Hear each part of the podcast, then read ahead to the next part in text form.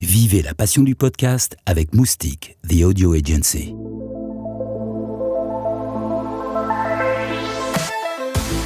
Bonjour, je suis la voix des coulisses du Paris Podcast Festival. Julie Sebadella a promené son micro au fil du festival pour savoir si le podcast est un espace idoine pour le témoignage. Ouais, idoine. Bah, si tu connais pas ce mot, bah, tu cherches dans l'ICO. Paris Podcast Festival, les coulisses. Dans ce monde de télé-réalité et de fake news, les podcasts de témoignages comme Transfert ou les histoires inspirées de faits réels explosent.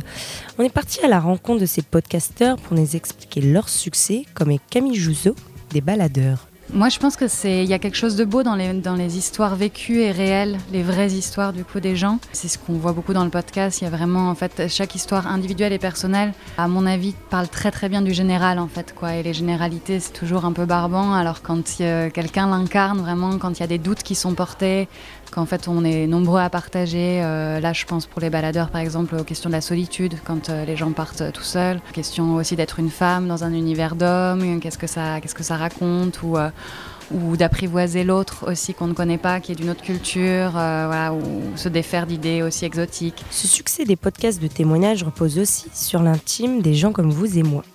Est-il applicable aux personnalités publiques? On a demandé à Sophie-Marie Laroui et son podcast À bientôt de te revoir. Je pense que les gens ont besoin d'entendre de vraies histoires justement pour réhumaniser les gens qui sont connus.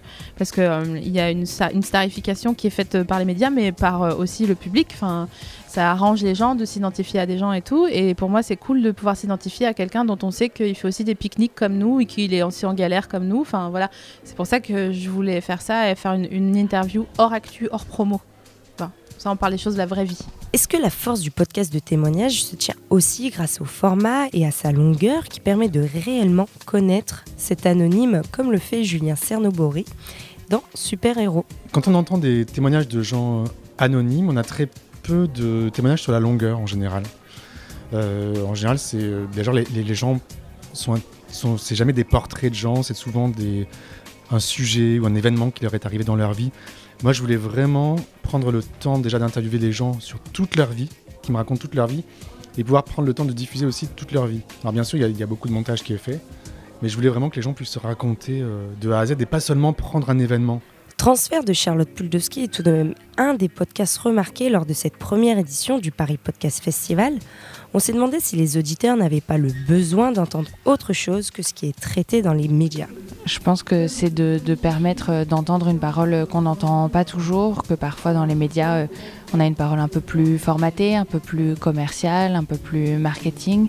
Je pense que c'est le fait de prendre du temps et de donner euh, la parole sur des sujets qui sont euh, souvent discrédités, qui sont les sujets de l'intime, de la famille, du, personnel. Euh, qui sont des choses qui sont pour moi en réalité très politiques. Bon, c'est pas très nouveau de le dire, mais c'est encore euh, relativement rare en fait dans les médias de s'intéresser euh, à ce genre de, sujet. Et je pense que la narration c'est quelque chose d'extrêmement puissant et que, et c'est cette force qu'on accorde, cette attention qu'on accorde à la narration qui fait la force de transfert. Vous l'aurez compris, la folie podcast n'est pas prête de se terminer. Elle n'en est qu'à son début et vous continuerez très certainement à en entendre parler.